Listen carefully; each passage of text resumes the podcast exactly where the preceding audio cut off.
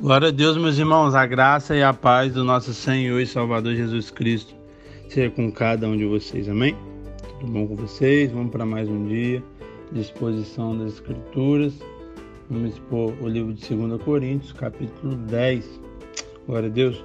Capítulo não muito grande, 18 versículos para nos abençoar, mas tem muitos princípios valiosos que vão nos abençoar. Amém? Então abre comigo e acompanhe essa leitura, essa exposição. É, e a minha oração é que o Espírito Santo convença você do pecado, da justiça e do juízo. Que ele possa te revelar, que ele possa te direcionar mediante essa exposição. Amém? Glória a Deus.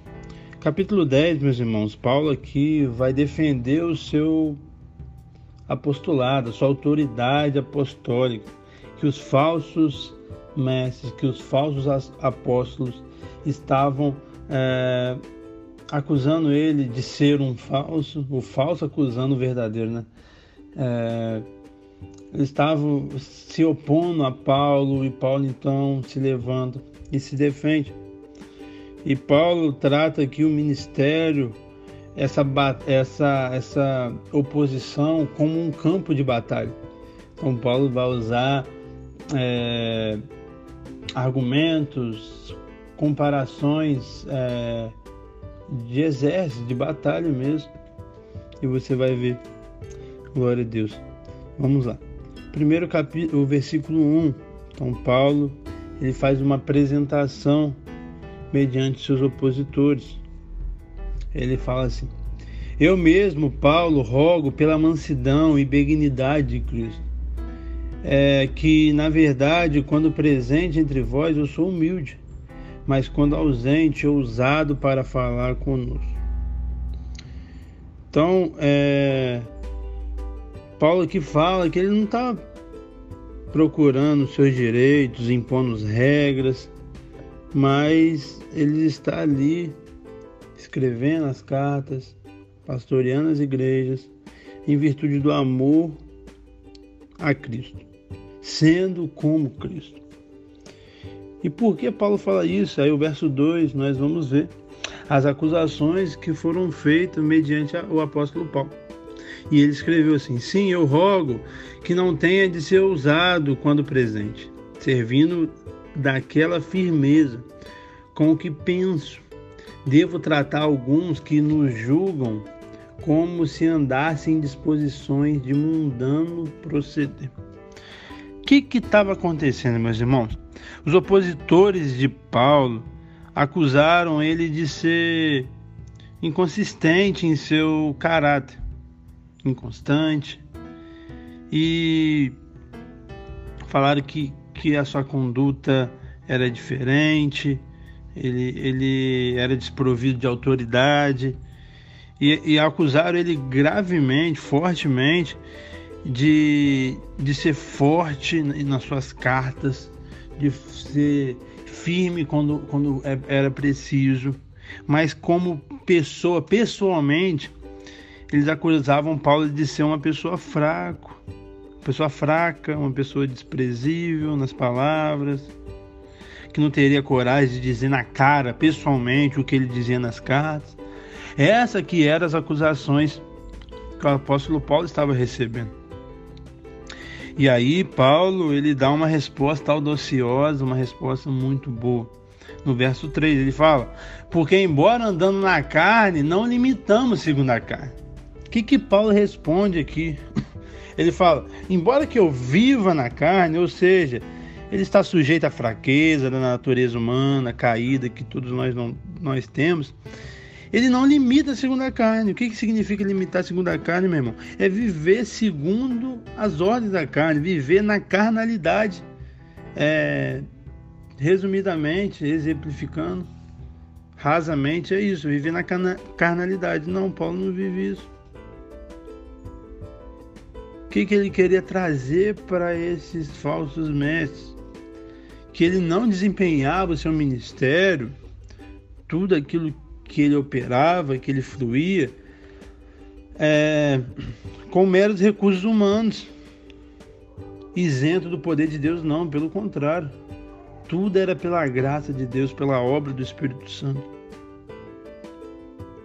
E a partir do verso 4, ele vai entrar nesse campo de batalha e vai falar desses, dessas nomenclaturas de guerra. E o verso 4 vai falar da natureza das nossas armas, da arma, de como é a arma do cristão, que é diferente do mundo. E ele fala assim: porque as armas da nossa milícia não são carnais, e sim poderosas em Deus para destruir fortaleza, anulando o sofismo. Só um, um parênteses aqui: milícia significa campanha. Campanha era tipo um grupo que, que ia fazer algo do, do exército romano, porque essa palavra milícia tem um sentido bem pejorativo. É, pelo menos no Rio, né? Não sei aí onde você está ouvindo, né? Esse áudio, para a glória de Deus, vai para vários lugares do Brasil e do mundo. Mas eu sou natural do Rio e milícia lá tem, tem um, um, termo bem pejorativo. E aí, se você ler aqui sem, sem saber o real motivo, aí você vai ler: Nossa, milícia, então, nossa, então Paulo era miliciano. Igual os, que tem no Rio, não, né? Não é esse sentido a milícia que Paulo está trazendo aqui, não. Tá bom? Então ele fala que, que essa milícia, né, que essas armas não são carnais e sim poderosas em Deus. Então como que as armas de Deus, as armas do cristão em Deus, elas são poderosas e as armas nossas do cristianismo, elas constroem, meus irmãos, em vez de destruir. Elas são armas que dão vida em vez de matar. Olha que coisa linda. E ela tem um poder enorme. No verso 4 ainda vai falar destruindo fortalezas, anulando sofismo. E verso 5 vai falar: e toda altivez que se levanta contra o conhecimento de Deus, e levando cativo todo pensamento à obediência a Cristo.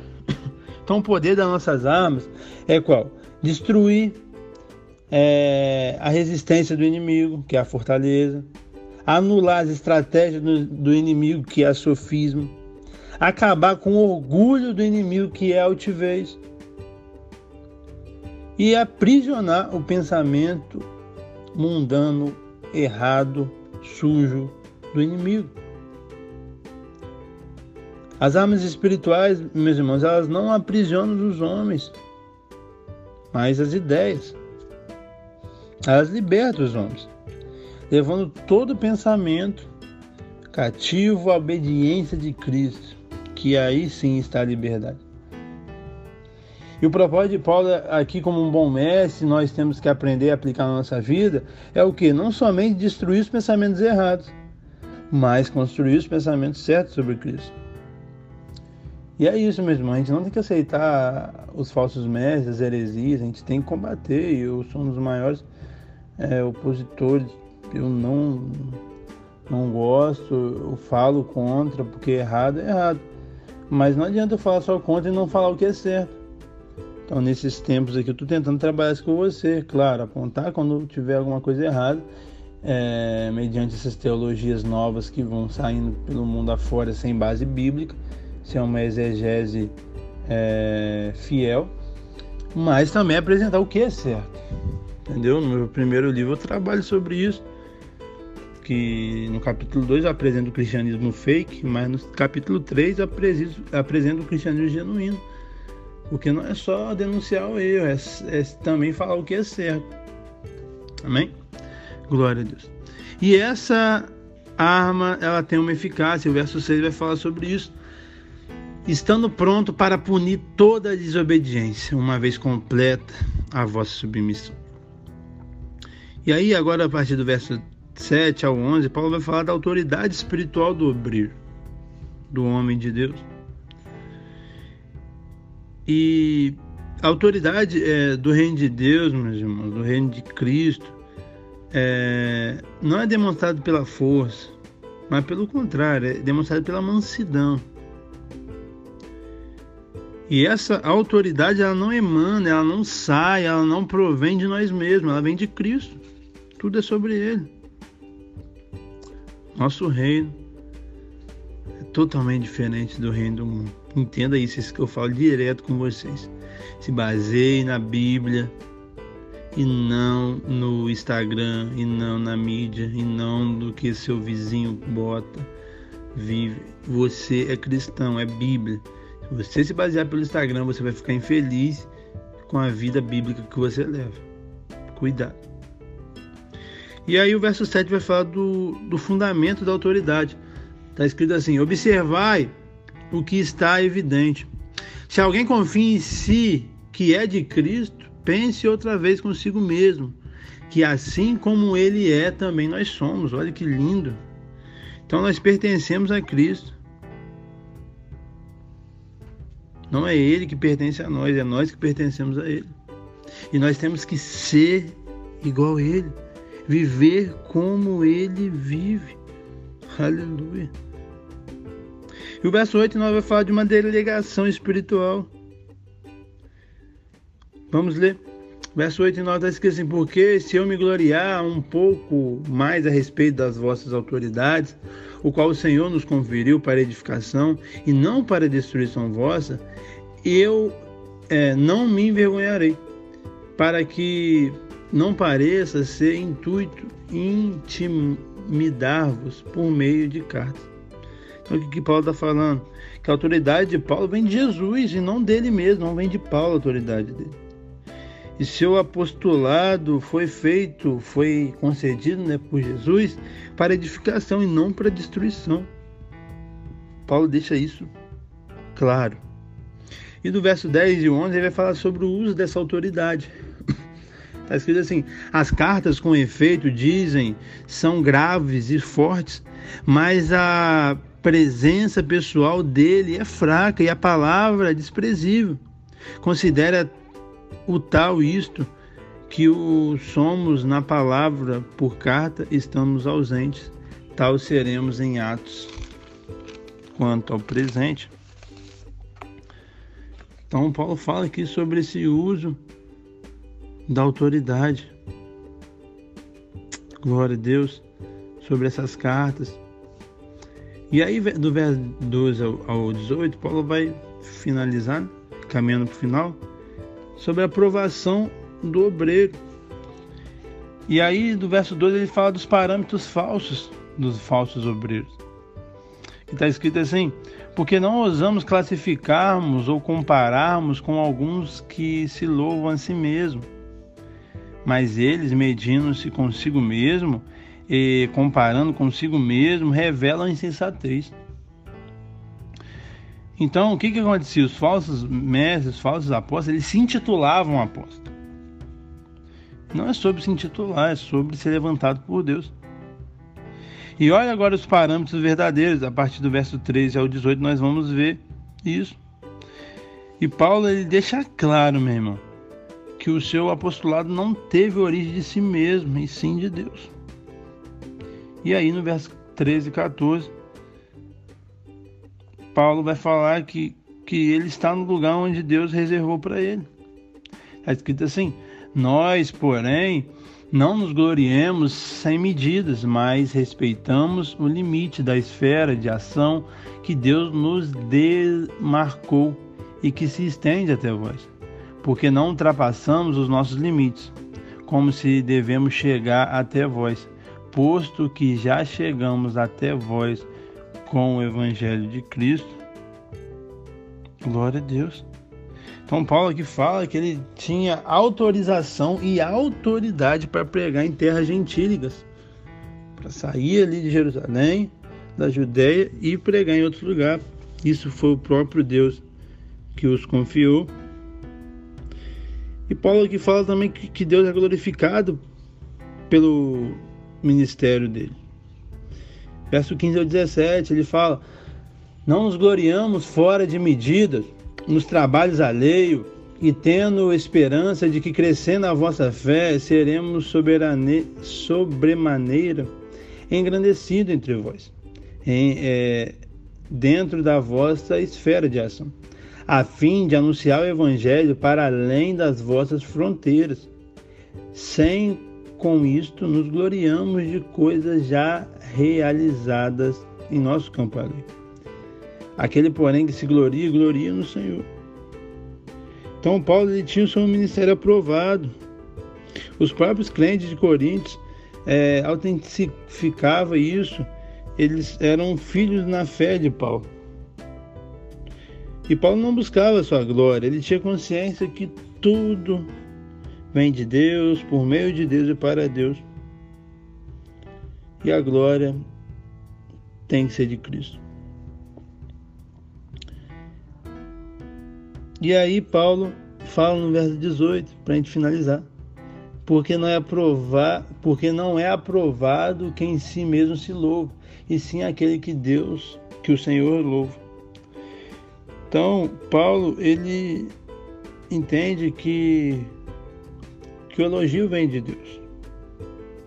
Ele tinha esse ministério é, aprovado, é, ele recebe o elogio de Deus.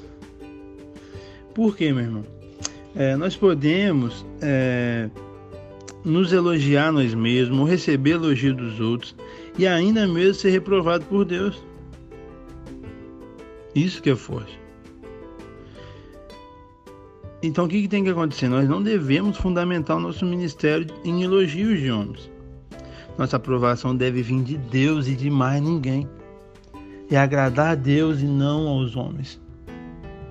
Quando eu falo isso, não é para te dar margem para você que está vivendo uma vida errada e seu líder sabe disso, está puxando sua orelha, para você falar, ah, não, tem que agradar a Deus e não aos homens. Não, você não está andando conforme a palavra, você não está agradando a Deus, não.